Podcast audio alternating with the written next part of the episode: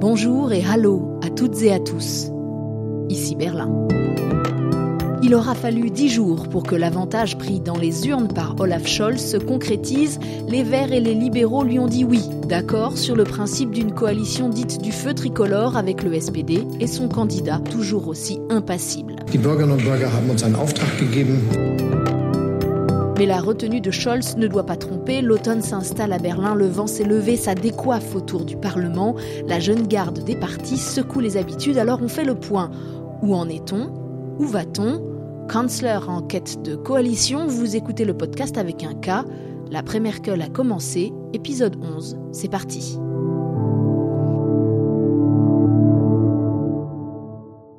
Ravi de vous retrouver après quelques jours de pause pour reprendre esprit après le sprint des élections. Ça vaut pour les journalistes, les commentateurs comme pour les politiques. Il y a eu 48 heures de repli après le dimanche 26, le dimanche du scrutin.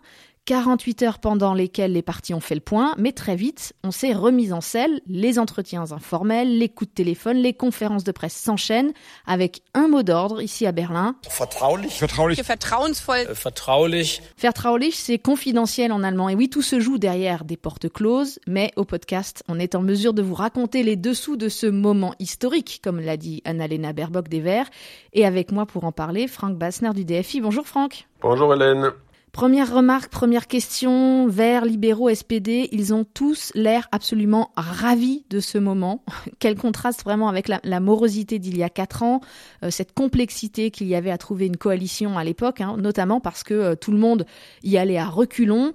Je le ressens ici très nettement à Berlin. Et toi, Franck, dans le sud-ouest de, l'Allemagne, à Ludwigsburg, tu, partages aussi ce sentiment? Oui, l'ambition, c'est bien euh, une nécessité de repartir, une volonté de faire différemment, on le sent un peu partout. Il y a aussi une prise de conscience, je pense, des responsables qu'on ne peut pas se permettre un deuxième lapsus, comme en 2017, qui a mené quand même à une grande coalition souhaitée par strictement personne, qui a, on peut le dire aujourd'hui, plutôt géré que bien gouverné pendant ces quatre ans, c'est vrai. Donc oui, il y a une volonté de faire, un espoir euh, de réussite, au moins ça on peut le dire. Et ce qui est nouveau aussi, c'est que les libéraux et les verts parlent d'abord entre eux, parce qu'en 2017, on se souvient, c'était là-dessus que la chose n'a pas marché. Donc on veut éviter une rupture oui, on le ressent très très fort, notamment euh, chez les libéraux. À l'époque, les libéraux sortaient de quatre ans où ils n'étaient même pas présents au Bundestag. Donc là, ils ont eu cette expérience euh, du parlementarisme. Ils ont été dans l'opposition avec les Verts d'ailleurs. On sent que globalement, les partis sont plus préparés, plus engagés dans ce processus et il y a euh, cet optimisme, cet enthousiasme très fort entre les Verts et le FDP, hein, c'est-à-dire le Parti libéral. Ils sont certains quasiment de travailler ensemble. D'ores et déjà, entre écolos et libéraux, il y a quelque chose qui prend. Hein. C'est debout là-dedans. C'est une situation qui est cool, a dit le chef des Verts Robert Habeck en appelant l'Allemagne à sortir de sa léthargie. Deutschland, hallo, schlaft ihr noch? Es kann was Neues entstehen. Ist eigentlich eine coole Situation. Bon, ben, il faut dire en fait qu'on n'a quand même pas abordé les questions qui fâchent. On est resté sur la forme de cette future euh, coalition. Franck, là, il faut bien l'expliquer. Hein. Dans cette quête de coalition allemande, il y a des étapes bien déterminées. Et là, on n'est pas encore en train de négocier sur le fond. On est seulement en train de, de se sonder, disent les Allemands. On se renifle, on tâte le terrain. Tout à fait. Maintenant, c'est aux personnalités euh, de pointe, les, plus connus, les numéros un des listes parlementaires, les possibles ministres, les possibles euh, euh, des groupes au Parlement. C'est à eux de négocier tout d'abord les lignes générales. Est-ce qu'on sera capable de s'entendre? A priori Est-ce qu'il y a un espoir de se mettre d'accord même sur les points qui vont fâcher? C'est vrai. Et là, les personnalités ont un, un rôle assez important, c'est clair, quand on voit euh, M. Habeck des Verts et Christian Lindner des Libéraux parler ensemble, mais aussi Annalena Baerbock, c'est peut-être un autre style politique aussi qui s'installe, une génération plus dynamique peut-être, plus décidée de vraiment gouverner un peu différemment. On a l'impression que ces Verts et ces libéraux, ils cassent les modèles. Euh, est-ce qu'il y a des règles précises à suivre quand on monte une coalition en Allemagne? Est-ce qu'il y a un mode d'emploi noir sur blanc? Ou est-ce que c'est juste qu'on était habitué à un, processus très marqué par les années Merkel? Il n'y a pas de règle écrite, mais il est normal qu'à la fin, on doit avoir une majorité parlementaire. Ça, c'est la seule règle. Quand on veut être chancelier, il faut avoir une majorité. Et là, il y a beaucoup d'inconnus, c'est vrai. Nous avons énormément de députés verts, par exemple, qui sont nouveaux donc au Bundestag, et on ne sait pas très bien quel sera leur comportement. Est-ce qu'ils vont accepter facilement le réalisme, le pragmatisme des verts que nous connaissons? Est-ce qu'ils seront des fondamentalistes sur certains points? Est-ce qu'il y aura quelques voix qui ne seront pas pour un chancelier choisi par les têtes du parti Donc il reste des inconnus, mais on voit aussi que le charisme quand même des leaders, euh, aussi bien des Verts que des libéraux, seront, je pense, capables d'organiser une majorité parlementaire. Ça, c'est la seule règle. Pour le reste, euh, on sait qu'il faut accélérer, on sait que l'Allemagne ne peut pas se permettre, ni l'Europe d'ailleurs, une attente trop longue. Donc les gens sont rapides dans les prises de contact, on n'attend pas inutilement. Mais bon, maintenant, il faut patienter et voir ce qui sort des négociations. Alors on a vu euh, sur les réseaux sociaux euh, ce selfie hein, des quatre principaux dirigeants verts et libéraux. Alors excellente mise en scène, communication parfaite. Là on peut dire que ils sont sur sur la même ligne. Un caricaturiste de presse ici à, Berlin a imaginé ce que ça donnait si on voyait l'envers de, cette photo, l'envers de ce cliché, avec ces quatre personnalités tenant chacune un couteau derrière le dos, euh, prêtes à en découdre si besoin. Ça, ça sera dans les prochains jours. Il faudra parler des contenus de ce programme de gouvernement. Le FDP, les libéraux ont posé des lignes rouges, pas d'augmentation d'impôts, retour à l'équilibre des comptes publics. Le secrétaire général du FDP, Volker Wissing, met la pression en indiquant qu'il souhaite éviter les entre-deux qui s'éternisent. Wir haben kein Interesse an irgendeiner Hängepartie. Franck, est-ce que c'est juste de la communication, de la stratégie pour faire monter les enchères, ou bien est-ce que c'est vraiment un engagement ferme et que le FDP ne bougera pas sur ces points-là? En ce qui concerne l'équilibre budgétaire, là je pense que la solution est déjà dans les tiroirs à savoir les Verts souhaitent de, lourds investissements de la part de l'État, donc du niveau fédéral, dans les infrastructures, que ce soit la transition énergétique, que ce soit les écoles, l'infrastructure numérique. Et là, on sait déjà qu'il y a une solution qui consiste à dire nous n'allons pas compter ces investissements à hauteur de 50 milliards par an sur 10 ans, ça fait quand même un paquet. On va pas les mettre dans la dette classique, mais on va faire un budget à part pour ne pas devoir euh, compter cet argent dans la dette publique. Là, je pense qu'on va vite se mettre d'accord. Sur les impôts, euh, là, sans doute aussi, on trouvera un compromis euh, en augmentant un tout petit peu le taux le plus élevé pour les personnes vraiment aisées, et la personne n'osera dire que ce n'est pas justifié, quitte à baisser un peu les impôts pour la classe moyenne. Donc là aussi, je pense qu'ils seront assez astucieux. Il y aura un compromis tout à fait possible. Ce sera notre prochain épisode, euh, Franck. On discutera vraiment euh, des contenus et des points qui crispent encore. On mettra vraiment un coup de projecteur sur le détail de ce que pourrait mettre en mouvement la future coalition et le prochain gouvernement allemand. Juste, je disais tout à l'heure qu'on était quasiment sûr que les libéraux et les écologistes allemands vont travailler ensemble dans ce prochain gouvernement. Est-ce que c'est pas parler trop vite? Après tout, euh, il y a une autre majorité qui est possible euh, au, Bundestag, ce serait une, grande coalition inversée avec le, SPD et la TDU, comme on vient de, le vivre avec Merkel à sa tête au cours des huit dernières années. Ça, c'est arithmétiquement possible. Est-ce que c'est politiquement euh, un souhait, une option qui est envisageable? Ce n'est pas exclu, c'est vrai, théoriquement c'est possible, mais ce serait quand même inverser complètement le résultat des élections parce que nous avons deux partis, les Verts et les libéraux, qui ont nettement gagné par rapport au score précédent, très clairement gagné, avec les jeunes notamment, le vote jeune qui est massivement allé vers les Verts et les libéraux. Les sociodémocrates ont gagné, mais seulement pour récupérer un taux qu'ils avaient quand même de longues années. Et les perdants, vraiment, c'est les chrétiens démocrates. Il ne faut pas rigoler là-dessus, ça c'est très clair. C'est une, une défaite majeure.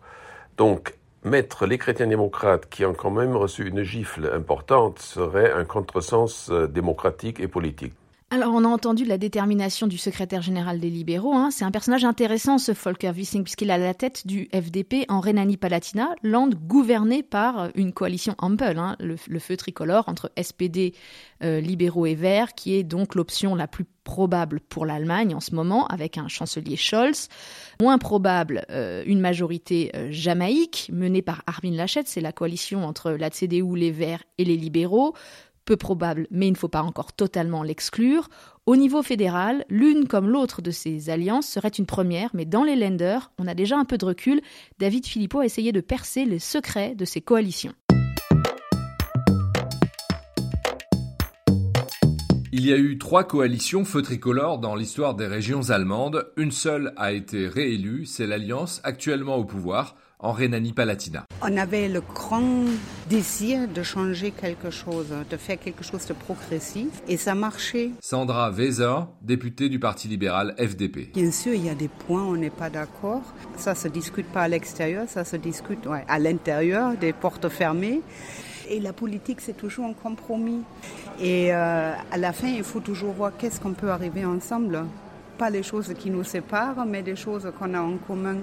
Et avec ça, avec cette attitude, je crois, on arrive à, à bouger beaucoup plus que si on est tout le temps en train de montrer avec le doigt sur l'autre. Un esprit collectif qui doit beaucoup à la capitaine de l'équipe gouvernementale, la social-démocrate Malou Dreyer. C'est la mère de la nation, hein c'est la petite Merkel. C'est surtout elle qui arrive toujours à, à, réunir tout le monde autour de la table et pour discuter. Est-ce que vous pensez que Olaf Scholz a les mêmes capacités? Je ne sais pas vraiment, honnêtement. Euh... Des qualités de rassembleur que l'on attribue également au démocrate chrétien Daniel Günther. Il dirige le land du Schleswig-Holstein à la tête d'une coalition jamaïque. Hans-Jörn Harp est le chef du groupe parlementaire CDU dans ce land. Il maîtrise toujours les discussions, il sait vite comment calmer celles qui sont trop enflammées. Ce n'est pas quelqu'un qui polarise le débat. Armin Lachette est comme lui, parce qu'ils ont la même culture politique. Selon lui, les difficultés principales pour Armin Lachette ne viendraient pas forcément des autres partis, mais plutôt du sien. C'est un grand problème que la CDU critique son leader en permanence. Cela complique la tâche des autres partis de coalition qui sont en droit de demander comment pourrions-nous négocier avec lui s'il n'est même pas accepté par ses propres troupes. L'irresponsabilité de la CDU est dénoncée après des fuites dans le journal Bild à l'issue des premières négociations, ce que le Parti libéral n'a vraiment pas apprécié.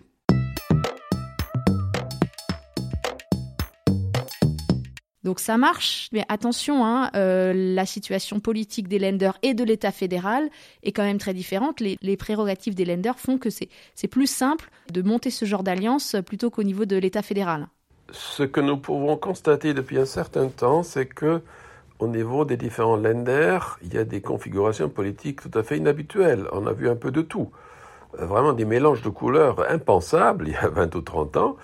Et ce qu'on observe en même temps, c'est que les personnalités des ministres-présidents, que ce soit en Baden-Württemberg, Rhénanie-Palatinat, que ce soit en Thuringe, que ce soit à Schleswig-Holstein, c'est des personnalités fortes, acceptées par l'adversaire politique, donc des personnalités capables de forger une alliance, même avec des partenaires improbables, autour d'un projet pour un land spécifique. Mais il est vrai, tu l'as dit, que, évidemment, les grandes questions internationales de taxation, d'imposition des contribuables ne se décident pas au niveau des lenders, c'est quand même au niveau fédéral du Bund que ça se décide. Et peut-être là, il faudra encore plus de charisme et de personnalité forte pour mettre autour de la table trois partis qui, quand même, au départ, ne sont pas vraiment identiques.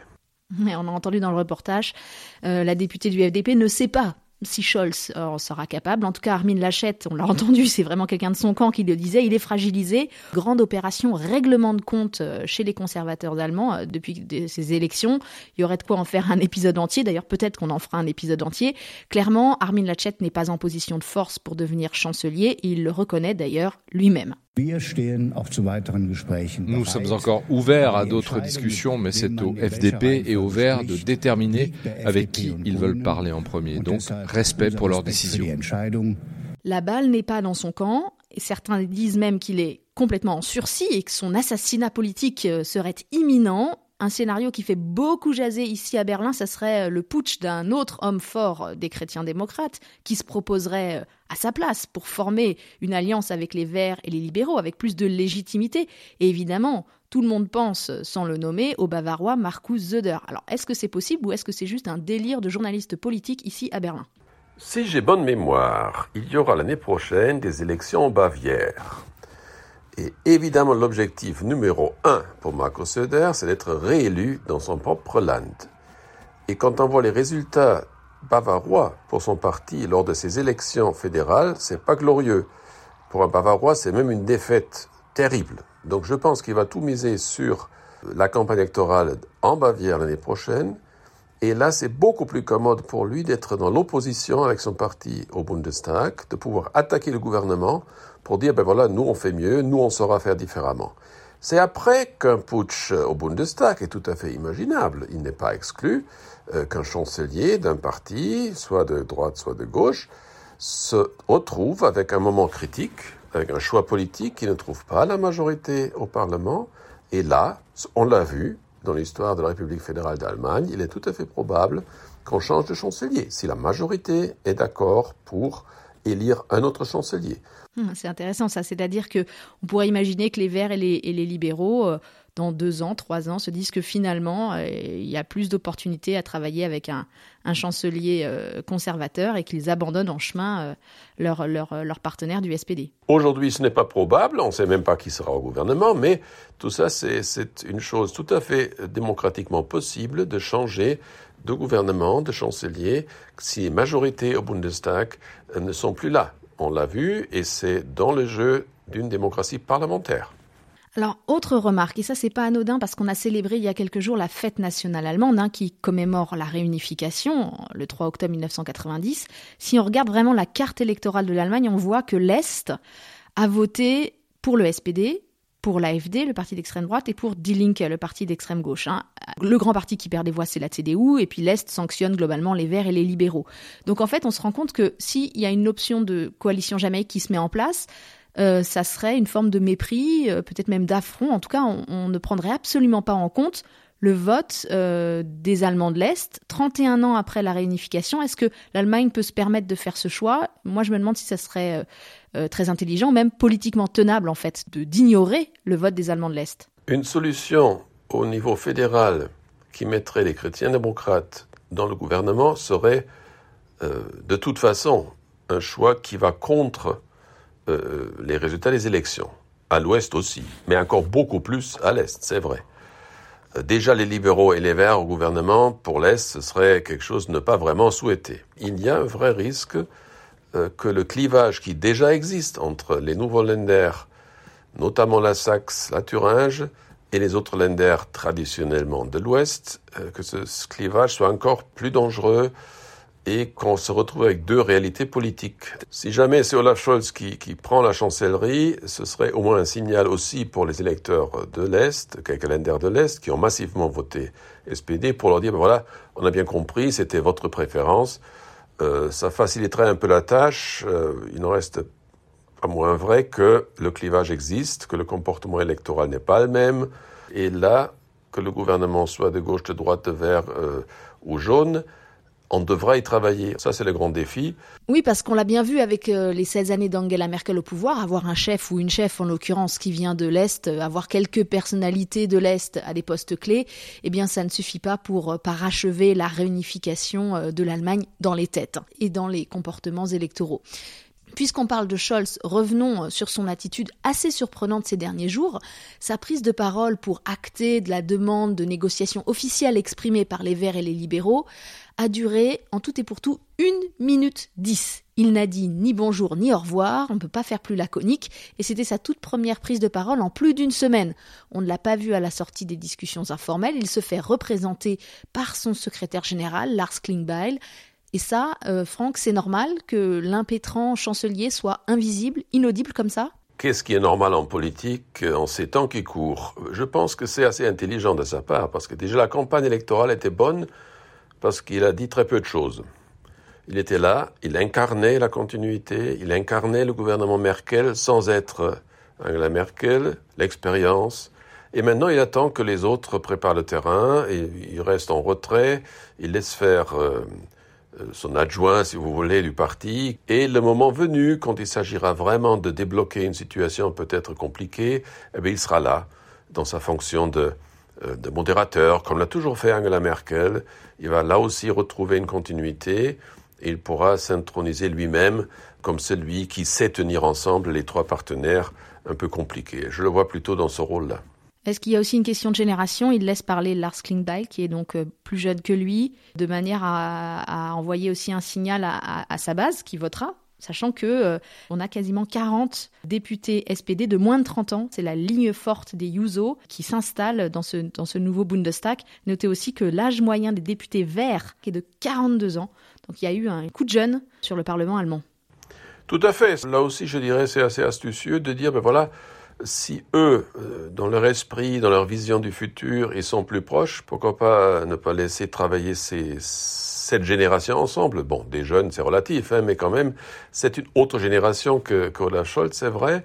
Et là aussi, il pourra à la fin se positionner comme celui qui a le plus d'expérience, qui a, a vu d'autres situations compliquées, qui a négocié à plusieurs reprises des coalitions. Euh, pour éviter des, des, blocages au niveau des groupes parlementaires. Parce qu'une fois de plus, il faudra bien trouver la majorité au Bundestag. Oui, à eux seuls, ces Jusos, ces jeunes socialistes, ont une capacité de blocage. Ils représentent exactement le nombre de voix d'avance dont disposerait une coalition euh, feu tricolore au Bundestag. Donc, ils ne sont pas à, à négliger. Merci beaucoup, Franck, pour toutes ces analyses. À bientôt. Dans le prochain épisode, on va entrer dans le détail. L'Allemagne a plein de dossiers très importants qu'elle doit faire avancer urgemment. On mettra notamment un coup de projecteur sur les questions de logement, de droits fondamentaux et bien sûr de finances. Merci à David Philippot pour le reportage, aux amis qui se chargent des voix françaises. La musique originale de ce podcast est composée par Aloïs Kerek. L'Allemagne a voté, l'après-Merkel a commencé et il y a beaucoup à raconter. Alors, à bientôt. Bis bald.